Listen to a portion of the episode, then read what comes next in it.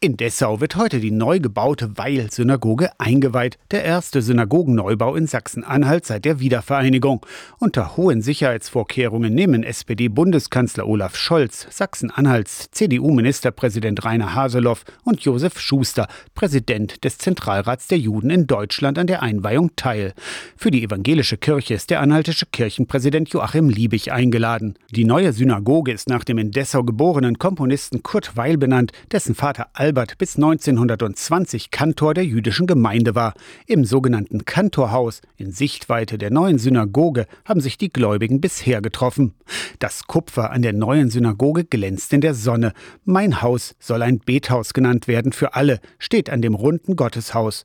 Aaron Russ ist Sprecher der Dessauer jüdischen Gemeinde. Dass man auch sieht, dass man nicht nur eine Synagoge sozusagen für einen kleinen Personenkreis baut. Man sieht, dass es ein Ort ist, der von der Allgemeinheit angenommen wird und auch zum Beispiel sehr reges Interesse am Besuch, am Austausch besteht und die Stadt und die Stadtbevölkerung damit sehr positiv umgeht. Das ist wichtig, weil wir sind ja auch als Jüdinnen und Juden auch komplett Teil der Stadt und Teil der Stadtgesellschaft. Die evangelische Landeskirche Anhalts hat den Bau in den letzten Jahren jährlich mit einer Gottesdienstkollekte unterstützt. In Kooperation mit der Landeszentrale für politische Bildung ist die dritte Auflage des Buches über jüdisches Leben in Anhalt in der Vorbereitung. Jüdisches Leben hat in Anhalt lange Tradition.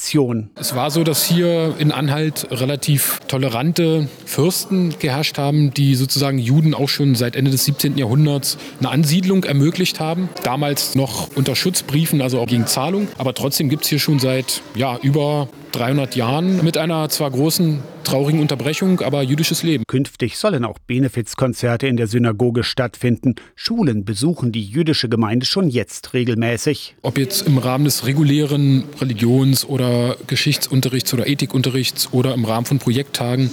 Wir machen das ja seit jeher und die Synagoge ist natürlich ein wunderbarer, anschaulicher Ort, um mit Schülern verschiedene Projekte durchführen zu können. Und das ist uns und mir liegt das auch sehr am Herzen. Ein Tag der offenen Tür für interessierte Bürgerinnen und Bürger ist ebenfalls noch geplant.